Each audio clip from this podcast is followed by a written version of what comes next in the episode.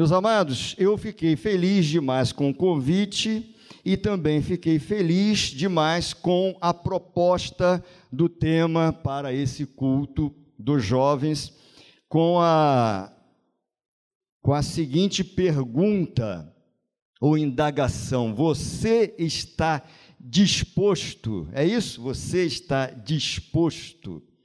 Muito bem, eu quero exatamente pregar em cima desse tema. Se você puder, abra sua Bíblia no livro de Esther, capítulo 4. Nós vamos ler do versículo 12 ao versículo 16. Esther 4, de 12 a 16.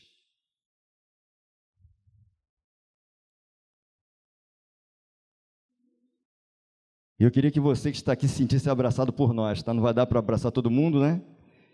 Mas é muito bom ver alguns rostinhos aí, uma turma. Aí, Kátia, a turma toda está aí presente. Ismarina está aí? Ismarina. Amém. E a Delza, aniversariante do dia? A Delza! Não vou nem falar a tua idade, mas acho que é 18. Bom vê-la. Esther capítulo 4, versículo 12 a 16, eu vou ler na nova versão internacional, porque tem algumas expressões que eu acho melhor nessa versão, mas vou ler devagar para você acompanhar na sua versão. Diz assim: Esther 4, versículo 12. Quando Mardoqueu recebeu a resposta de Esther, mandou-lhe dizer: não pense que pelo fato de estar no palácio do rei, você será a única entre os judeus que escapará, pois se você ficar calada nesta hora, socorro e livramento surgirão de outra parte para os judeus, mas você e a família do seu pai morrerão. Quem sabe se não foi para um momento como este que você chegou a posição de rainha. Então Esther mandou esta resposta a Mardoqueu: Vá reunir todos os judeus que estão em Suzã e jejuem em meu favor. Não comam nem bebam durante três dias e três noites. Eu e minhas criadas jejuaremos como vocês. Depois disso, irei ao rei, ainda que seja contra a lei. Se eu tiver que morrer, morrerei. Louvado seja o Senhor. Feche os seus olhos, Senhor nosso Deus e nosso Pai. Pai bendito, nós queremos te agradecer, Pai, pela oportunidade de estar aqui mais uma vez nessa igreja tão querida, Pai. É uma noite de alegria para a minha família, meu Deus. Agora, na revelação da tua palavra, que somente lida já provoca emoção aos nossos corações e começa a nos alimentar, mas usa, Pai bendito, os meus lábios para transmitir a tua mensagem exatamente para cada coração que está aqui a essa noite, a começar pelo meu coração e aplica por intermédio do teu Espírito Santo que habita em nós. Essa é a minha oração e oro em nome de Jesus. Amém. Meus amados, esse texto e esse tema, é, viu, evangelista André, me fez lembrar da aula que nós pudemos dar nos últimos dois meses no IBM, né, Raquel?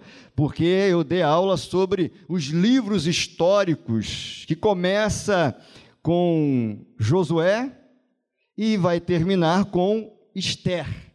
E eu não consigo pregar esse texto sem falar um pouquinho da história que envolve esse povo até chegar esse momento e daquilo que eles estão tratando nesses versículos que nós falamos agora. Há uma história envolvida. Após o cativeiro babilônico, nem todos os judeus voltaram para Israel. Aliás, esse contexto de Esther ainda nem Esdras e Neemias tinham voltado ainda. Então é mais ou menos naquele processo em que nós sabemos que voltaram em três momentos, mas nem, mas, mas nem todos eles voltaram para Israel. Muitos judeus ficaram naquele território da Pérsia e da Média. Então tinha lá um grupo de judeus naquele momento, pós-cativeiro babilônico. A expressão judeu surge provavelmente no exílio babilônico, no cativeiro que designava ou que falava acerca daqueles que vieram do reino do sul ou reino de Judá, e aí Judá veio a expressão judeu. Claro que o reino de Judá, ele era composto por duas tribos, Judá e Benjamim. Claro que havia também os de Levi, que os de Levi eles não tinham um território fixo. Eles estavam em toda parte. Mas ali nós tínhamos duas tribos no Reino do Sul que foi levado cativo para a Babilônia. Esse momento, esse processo é posterior ao cativeiro babilônico, mas vai envolver um povo que ficou lá naquelas terras. O contexto do, do, da leitura que nós fizemos traz uma sentença e traz para nós três personagens. O que nós lemos no começo. Qual era a sentença? A sentença era o decreto do rei Xerxes, capítulo 3, versículo 13. Só para você entender o contexto disso. Porque todo texto lido sem o contexto, ele pode criar embaraço na pregação e na recepção da mensagem. Então você tem que entender o que está norteando o versículo que nós estamos lendo. Então veja bem, havia uma sentença, capítulo 3, versículo 13.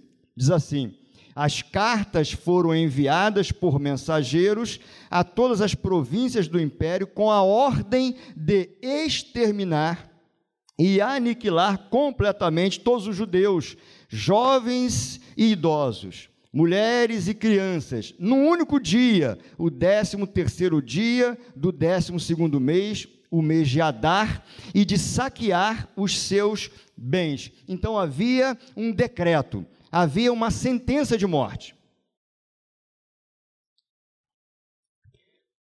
E um personagem envolvido, um deles é Amã ou Ramã. Ele inclinou, ele induziu o rei a emitir esse decreto contra os judeus, Ramã. Mas preste bem atenção, quem era este camarada que nós vamos ler um pouquinho sobre ele.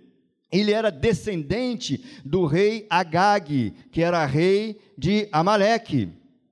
Um dos inimigos históricos de Israel, os amalequitas. Aliás, contam os historiadores que os amalequitas eram os grandes adversários de Israel, desde a saída do Egito. Aliás, Êxodo 17 vai falar sobre isso.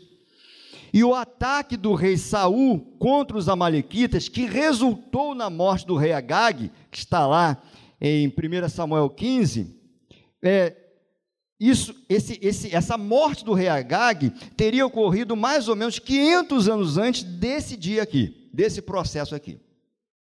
Mas o ódio entre os dos amalequitas com o, o povo judeu, com os, com os israelitas, com o povo de Israel, vem durante todo esse processo. E aí, Ramã, que nós vamos ver no texto, e se você puder ler o livro de Esther completo, você vai ter uma ideia melhor de tudo isso. Ramã, ele é inclusive considerado por alguns estudiosos como um tipo de anticristo. Um tipo de anticristo. Porque veja bem, olha algumas semelhanças, ainda no capítulo 3, veja o verso 5 e o verso 8. Verso 5: Quando Ramã viu que Mardoqueu não se curvava, nem se prostrava, ficou muito irado. Contudo, sabendo quem era o povo de Mardoqueu, achou que não bastava matá-lo. Em vez disso, Ramã procurou uma forma de exterminar todos os judeus, o povo de Mardoqueu, em todo o império de Xerxes. Veja o versículo 8. Então Ramã disse ao rei Xerxes: Existe certo povo disperso e espalhado, olha bem, entre os povos de todas as províncias do teu império, cujos costumes são diferentes dos de todos os outros povos e não obedece às leis do rei, não convém ao rei tolerá-los. Então veja a semelhança, por isso é um tipo de anticristo. Ele usa a expressão exterminar todos os judeus. Isso nos faz lembrar da história recente, o Holocausto, com Hitler, os nazistas, que também tinham a intenção de exterminar os judeus. Essa expressão também, povo disperso e espalhado, veja se não tem relação com os dias atuais até hoje. Ora, você sabe que o povo, aliás, Ezequiel, a partir do capítulo 37, começa a falar de escatologia e vai esbarrar no nosso tempo e vai, por exemplo, passar pelo momento que nós já, já vivemos na história, 1948, com o Estado de Israel aonde o povo começa a voltar. E os rabinos mais experientes hoje em dia estão chamando os judeus de volta, porque estão percebendo os sinais para eles da chegada do Messias, para nós a volta de Jesus Cristo. Então há uma semelhança. Ramã é um tipo de anticristo daquele tempo. Ele queria exterminar todos os judeus, e preste bem atenção. Esse povo que tinha sido levado ao cativeiro babilônico veio do reino do sul, que era o reino de Judá, que eram, que eram as dinastias a partir de Davi, porque você conhece a história, tinha o rei Saul, depois o rei Davi, depois o rei Salomão. Ali o reino estava unificado, mas a partir do filho de Salomão, o reino é dividido. Dez tribos ficam no reino do norte e duas tribos no reino do sul, que é o reino de Judá, aonde vai a linha de descendência e dinastia do rei Davi. E lembre-se de uma coisa, não se esqueça disso. Essa é a linha que vai surgir em breve o Messias, porque Jesus é o leão da tribo de Judá. Quando Ramã tenta exterminar os judeus, era uma tentativa também de eliminar essa linha. Mas nós sabemos que Deus é soberano e que a sua promessa iria se cumprir e daquela linha, daquela linha de Judá, surgiria o Messias, o Cristo, Jesus, o nosso redentor e o nosso salvador. Mas veja as semelhanças de Ramã com o anticristo. Já havia se passado 500 anos da morte de Agag, mas o ódio permanecia. De Judá sairia o Messias. Outro personagem do texto lido é Mardoqueu. Veja outra semelhança. Mardoqueu era da tribo de Benjamim, igual o rei Saul, que matou o rei Agag. História é isso. O que motivou o ódio de Ramã foi o fato não foi o fato dele se curvar simplesmente, mas provavelmente ele, é, é, Mardoqueu, não se curvou por causa dessa inimizade entre os Amalequitas e Israel. Ramã decidiu exterminar todos os judeus, provavelmente pelo mesmo motivo. Então, nós temos uma sentença, que é o decreto do rei, nós temos Ramã como personagem desse texto, nós temos Mardoqueu como personagem desse texto, mas temos também a rainha Esther como terceira personagem desse texto. Prima de Mardoqueu, e foi criada por Mardoqueu depois das mortes dos seus pais. Os versículos do capítulo 4 mostram que ela estava no lugar certo, na hora certa e fez o que era certo. Ela estava no momento certo, estava no lugar certo e fez o que era certo, mas isso não foi fácil. Isso não foi fácil. O versículo 14 que nós lemos aqui tem semelhança com a história de José. Aliás, o autor de Esther, se você observar, ele foi um autor judeu, certamente, por causa da sua linguagem, mas ele vai traçar paralelos da história com a história de José. Porque José também, em Gênesis 45, depois você lê lá, ele vai dizer, deixa eu ir naquele, nesse texto, só para você ter uma ideia, Gênesis 45, de 5 a 7. Olha só, Gênesis 45, de 5 a 7. Depois você vai ler com calma essa história, você vai ver essas semelhanças. Gênesis 45, do versículo 5 a 7. É quando José se revela aos seus irmãos, tá? Aí vai dizer assim, ó, versículo 5. Agora não se aflijam, nem se recriminem por terem me vendido para cá, pois foi para salvar vidas que Deus me enviou adiante de vocês. Já houve dois anos de fome na terra, e nos próximos cinco não haverá cultivo nem colheita. Versículo 7. Mas Deus me enviou à frente de vocês, para lhes preservar um remanescente nesta terra e para salvar-lhes a vida com livramento. Então veja que José faz a leitura de que ele precisava estar lá naquele momento para salvar o seu povo. Esther também estava ali naquele momento para salvar o seu povo, porque Mardoqueu vai dizer isso para ela. Versículo 14. Quem sabe se não foi para um momento como este que você chegou à posição de rainha? Como se ele dissesse: Esther, preste bem atenção, será que não foi por isso que Deus colocou você aí? Para que nesse momento você pudesse salvar o povo de Deus. Mas fazer o que era certo não era fácil. Entenda o contexto. Se você lê corriqueiramente, você fala assim, que moleza, que fácil, ela foi lá e jejuou três dias e foi na frente do rei, aquela coisa toda, e tudo se resolveu. Mas não foi fácil no tempo.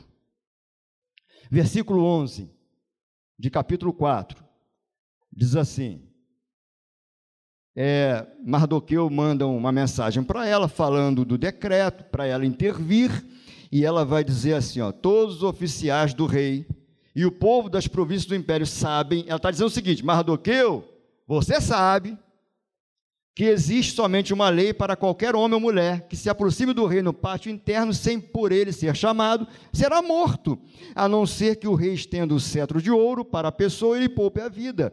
E eu não sou chamada à presença do rei há mais de 30 dias. O que, que ela estava falando? Ela está dizendo o seguinte: fala com Mardoqueu que ele sabe, porque todo mundo sabe que se eu entrar na presença do rei sem ser chamada, ele vai me matar. Veja, era fácil isso? Não, não era fácil. Ela se posicionar não era tão simples assim, mas eu acho tremendo, porque Mardoqueu aí vai entrar no texto nós e vai dizer assim: ó, quando Mardoqueu recebe a resposta de Esther, mandou-lhe dizer-lhe, aí ele vai dizer: ele vai dizer o seguinte: acorda, Esther. Não pense que pelo fato de estar no palácio do rei, você será a única entre os judeus que escapará.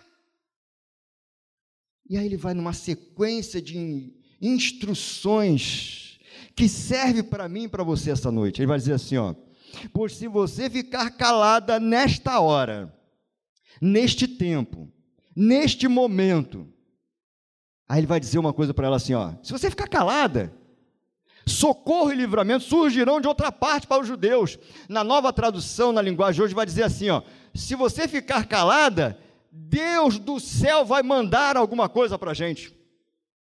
Ele quis dizer o seguinte: Deus é soberano, Esther.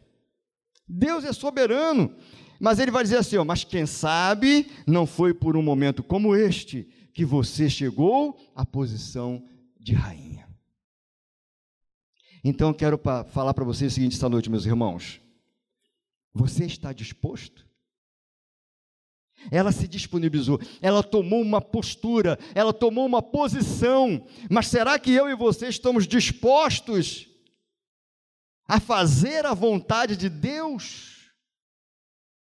Mas não da boca para fora, não de qualquer maneira, mas será que você está disposto realmente a fazer a vontade de Deus?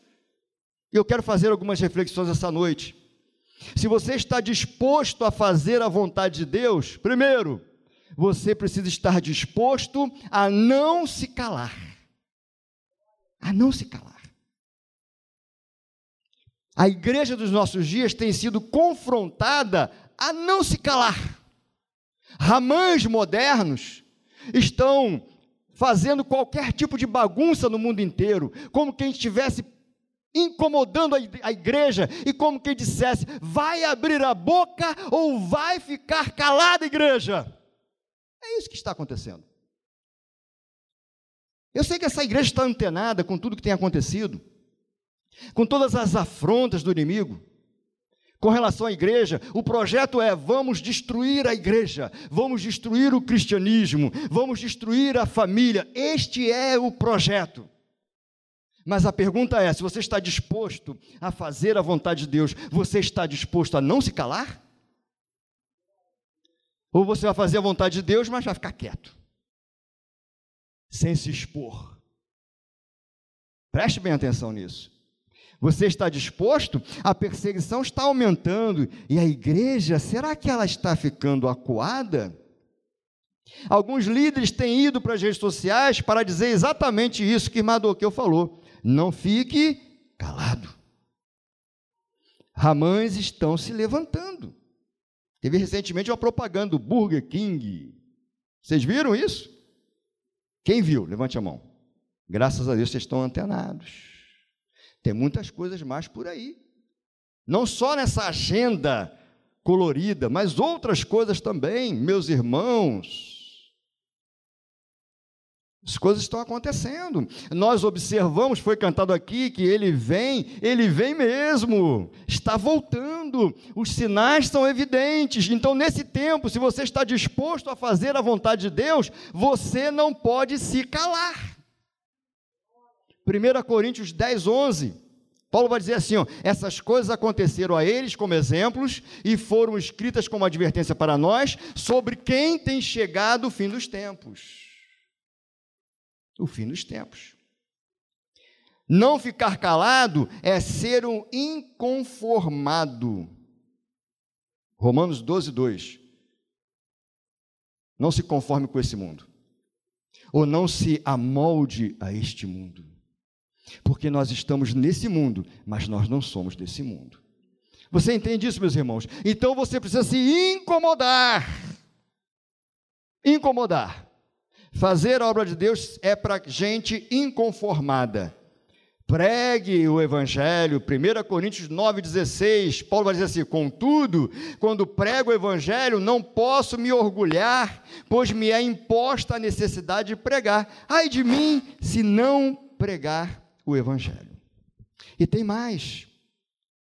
Quando Mardoqueu diz assim: ó, Você não pode ficar calada, ou se você ficar calada, ele vai dizer o seguinte: se você ficar calado nesta hora, ele está falando da responsabilidade humana, que não elimina a soberania de Deus.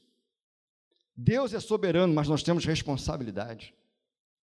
Porque ele vai dizer assim: ó, se você ficar calado nesta hora, e essa é a sua responsabilidade, ele vai dizer assim depois: socorro e livramento surgirão, soberania de Deus. Você entende isso?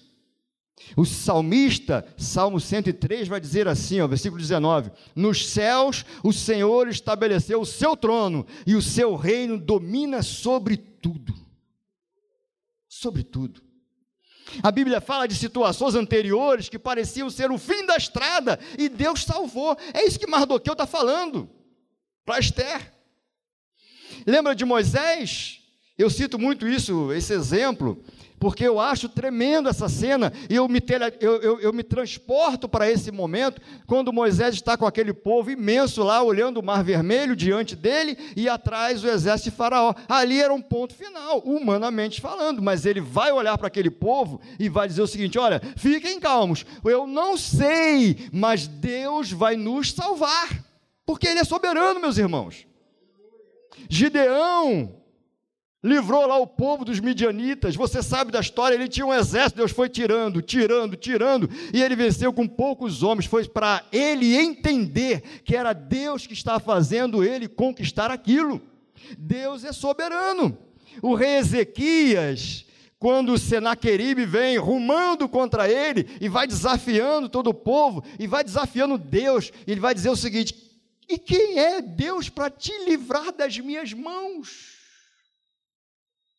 Os deuses das outras terras não conseguiram livrar, por que, que o teu Deus vai te livrar das minhas mãos? Senaqueribe, contra o rei Ezequias.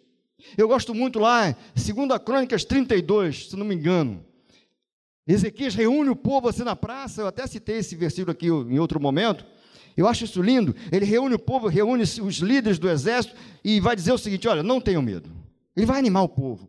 Ele vai dizer o seguinte: com eles está o braço de carne, a força bélica, mas conosco está o Senhor Todo-Poderoso. Meus irmãos, É isso que Mardoqueu está falando. Se você ficar calada, Deus vai mandar socorro. Deus vai mandar socorro. Josafá tinha lá uma reunião de exército contra ele. O que, que Deus fala para ele? Josafá, organiza o teu exército, prepara tudo, prepara as armas, prepara quem vai cantar na frente, prepara tudo que você tem que preparar, vai para a batalha, faça a sua parte, mas quando você chegar em determinado ponto, fique parado, porque você vai ver o livramento que eu vou dar. Tem responsabilidade humana, mas Deus é soberano. Deus é soberano. Spurgeon, príncipe dos pregadores, vai dizer assim, ó: quando você passa por uma provação, a soberania de Deus é o travesseiro sobre o qual você deita a sua cabeça. Quando a coisa fica estranha demais, meus irmãos, Lembre-se apenas que você é servo do Deus Todo-Poderoso, Criador dos céus e da terra. É isso que você tem que entender. Então, se você está disposto a fazer a vontade de Deus, você precisa estar disposto a não se calar. Fazer a vontade de Deus, quem sabe, Mardoqueu falando, não foi para esse momento que você chegou à posição de rainha, mas você está disposto a cumprir o propósito de Deus na sua vida? Avance. Não é mais tempo de o crente ficar tímido com relação à obra do Senhor. Não é mais tempo. Não tem mais esse tempo. O fim está chegando, então não tem mais tempo. É hora de quebrar a casquinha e, e, e, realmente entender que você é igreja do Senhor aqui na terra, você é uma resistência de Deus, você é uma agência de Deus aqui na terra. Então você não tem mais tempo para não ir avante. O Espírito Santo tem te incomodado? Faça o que você precisa fazer. João 6,38 diz assim: Jesus diz: Porque eu desci do céu, não para fazer a minha própria vontade, mas a vontade daquele que me enviou. E 1 João 2,17 diz assim: Ora, o mundo passa, bem como os seus desejos, mas aquele que faz a vontade de Deus permanece para sempre. Trabalhe para o reino de Deus, aonde você foi colocado por Ele. Tem gente que fala assim: não, aqui não é meu lugar, hein, Pastor Carlos, né? Não, aqui não é meu lugar, não estão é olhando o ministério que Deus deu na minha vida, meus irmãos, seja benção aonde Deus te colocou, e o teu chamado, se você tem um chamado específico, ninguém é capaz de destruir o chamado de Deus na sua vida, aonde Deus te colocou, fique e prospere, e frutifique, e pregue, e espere o favor do Senhor na sua vida, aonde Ele te colocar, seja benção seja na igreja, seja no trabalho, seja na faculdade, aonde Ele colocar você, trabalhe para o reino dEle. Mas se você está disposto a fazer a vontade de Deus, você precisa estar preparado para fazer a vontade de Deus. Não é de qualquer maneira. Ah, pastor, eu quero fazer a obra de Deus de qualquer maneira, na base do oba-oba, todo mundo vai, eu também vou. Não é assim. Você precisa estar preparado. Você precisa estar preparado. O inimigo das nossas almas trabalha 24 horas para arrebentar você, para destruir a sua família, sem pena para levar os que você ama para o inferno. E ele faz isso 24 horas por dia, sete dias por semana, todos os dias do ano, todos os dias da sua vida. Você tem que estar preparado. Olha o que Esther vai fazer. Versículo 15 e 16. Então Esther mandou esta resposta a Mardoqueu: Vá reunir todos os judeus que estão em Suzã e jejuem em meu favor não comam nem bebam durante três dias e três noites. Eu e minhas criadas jejuaremos com vocês. Depois disso, irei ao rei, ainda que seja contra a lei. Se eu tiver que morrer, morrerei. O que ela está fazendo? Falando, eu preciso me preparar. O povo tem que se preparar espiritualmente. Eu vou falar com o rei, mas tem que se preparar. Eu vou enfrentar essa batalha, mas tem que se preparar. Eu vou fazer a obra de Deus, mas tem que se preparar. Eu preciso me preparar porque a nossa luta não é contra carne e sangue. A nossa luta é contra coisas terríveis, meus irmãos, que os nossos olhos, na maioria das vezes, não enxergam. Tem que ter uma preparação espiritual. A sua vida precisa ser regrada pela palavra de Deus e guiada pelo Espírito Santo. Aí você vai dizer assim: Mas eu sou só um jovem. Josias tinha oito anos quando começou a reinar. Diz a palavra que ele fez o que agradava a Deus. Ele foi crescendo e fazendo tudo direitinho radical com as coisas do Senhor, começou a dar uma arrumação no reino todo. E quando ele tinha mais ou menos vinte e poucos anos, foi lido para ele, foi encontrado e lido para ele um livro da lei. Meus irmãos, eu fui dar uma pesquisada há um tempo atrás, porque eu fiquei, eu achei extraordinária essa história. Que livro da lei? O que, que ele achou? E a gente pensa assim: ah, deve ter achado todo o Pentateuco, os cinco primeiros livros de Moisés, da Bíblia, que foram escritos por Moisés. Provavelmente, provavelmente, o que foi achado era parte de Deuteronômio. Parte. E aquela parte criou um impacto no coração daquele jovem. E aí que ele foi para cima, e aí que ele fez uma grande revolução no seu tempo, uma faxina religiosa em todo o império. Diz os historiadores que ele ia pessoalmente para fazer isso, e ele era um jovem, ele fez a diferença na sua geração. Você que é jovem pode fazer a diferença nessa geração caída e ser luz na escuridão. Você jovem, você adolescente, eu já falei isso aqui, provavelmente nós somos a última geração da igreja na terra. Então não tem mais tempo. Não tem mais tempo. Vida regrada pela palavra e guiada pelo Espírito. Tem que ter vida de oração. Eu tenho que ler a palavra de Deus. Eu tenho que me policiar todos os dias. Porque as coisas vão acontecendo e as coisas podem me distrair e a tentação chega para todo mundo. Eu tenho que estar vigiando. Eu tenho que estar vigiando. Não é de qualquer maneira que se faz a obra de Deus. Eu citei até lá em Nova Iguaçu, pregando lá um, uma mensagem sobre coração. Eu estava citando uma, um trecho de um pastor que ele disse uma frase muito interessante. Ele estava falando assim, ele contando a história, ele diz assim: Eu não sei o que está acontecendo. Ele começando com um pastor mais experiente, um mentor dele, um pastor mais experiente, e falou assim: Pastor, não sei o que está acontecendo, a igreja parou, não está crescendo, as coisas não estão acontecendo, estou tendo dificuldade com a igreja. E aí esse pastor falou assim: Lembra que há um ano atrás você falou de uma família que saiu da igreja? Ah, lembro. Você continua magoado com eles? Ele disse assim: Eu continuo, está no meu coração essa mágoa. Aí esse pastor experiente falou assim: Preste bem atenção. Se o coração fechou, a unção vai embora. Tem que estar preparado, meus irmãos.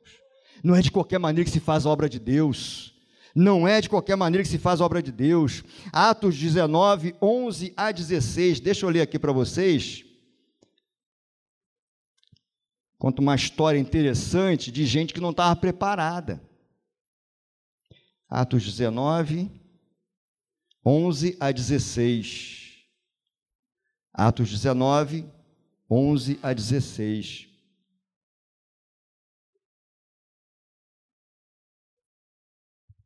Diz assim: Deus fazia milagres extraordinários por meio de Paulo, de modo que até lenços e aventais que Paulo usava eram levados e colocados sobre os enfermos.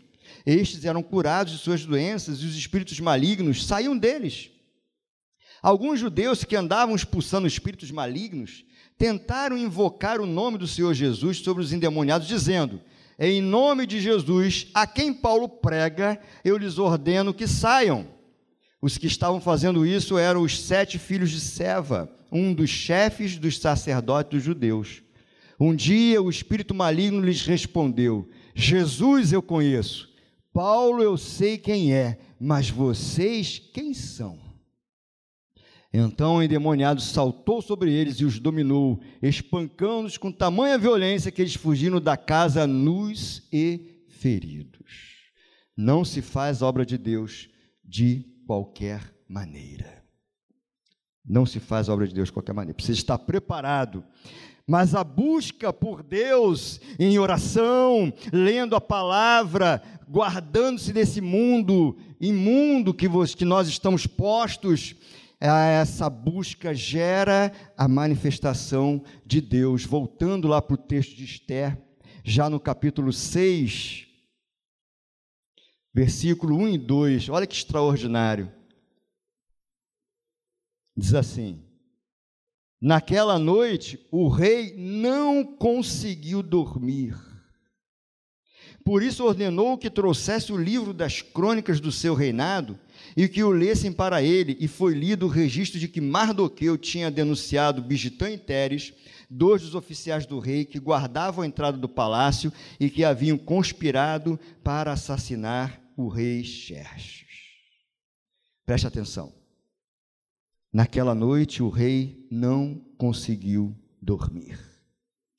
A busca por Deus gera a manifestação do poder dele. Quando estamos preparados, temos autoridade como igreja por causa do nome de Jesus. O nome de Jesus, o meu nome não tem poder, o nome de, de nenhum de nós aqui tem poder, mas o nome de Jesus é poderoso. Marcos 16, olha para quem está preparado, Marcos 16, de 15 a 20, olha só o que está escrito.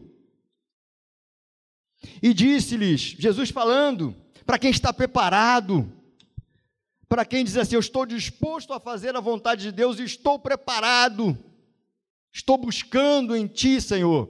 Aí você vai ouvir do Senhor essa expressão aqui, ó, que ele vai dizer para os discípulos: Vão pelo mundo todo e pregue o evangelho a todas as pessoas. Quem crer e for batizado será salvo, mas quem não crer será condenado. Estes sinais acompanharão os que crerem. Em meu nome expulsarão demônios, falarão novas línguas, pegarão as serpentes e se beberem algum veneno mortal, não lhes fará mal nenhum. Imporão as mãos sobre os doentes e estes ficarão curados. Depois de lhes ter falado, o Senhor Jesus foi elevado aos céus e assentou-se à direita de Deus. Então os discípulos saíram e pregaram por toda parte, e o Senhor cooperava com eles, confirmando-lhes a palavra com os sinais que acompanhavam.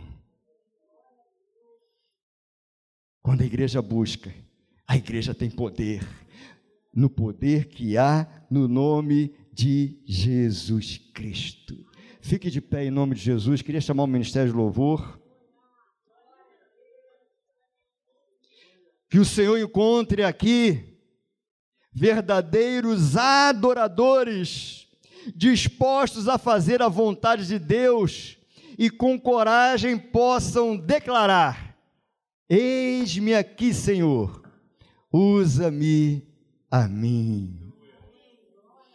Você está disposto a fazer a vontade de Deus? O tempo está acabando. O tempo está acabando, meus irmãos.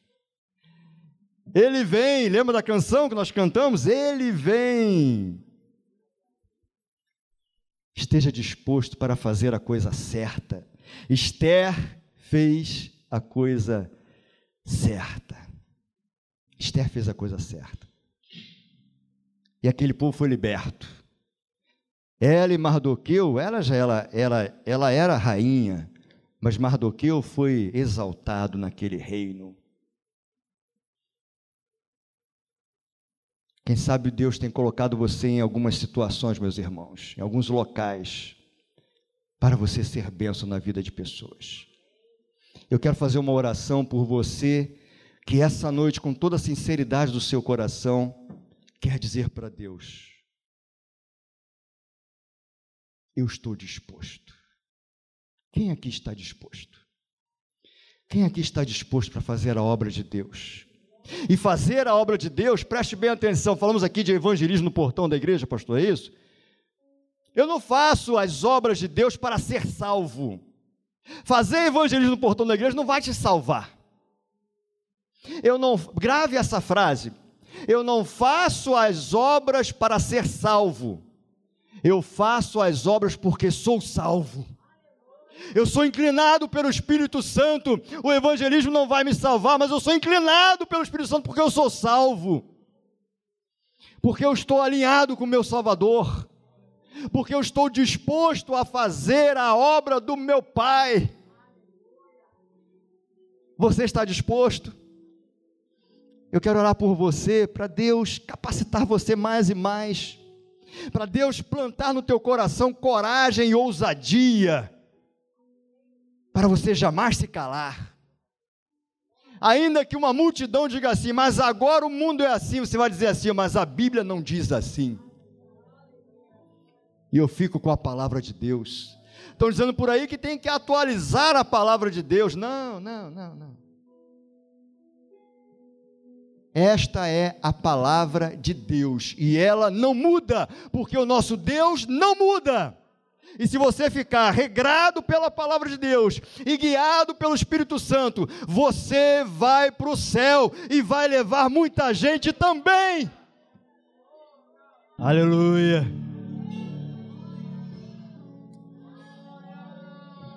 Mardoqueu vai dizer para Esther: se você ficar calada neste momento, Deus vai mandar socorro. Mas será que não foi por causa desse momento que Deus colocou você nesse lugar?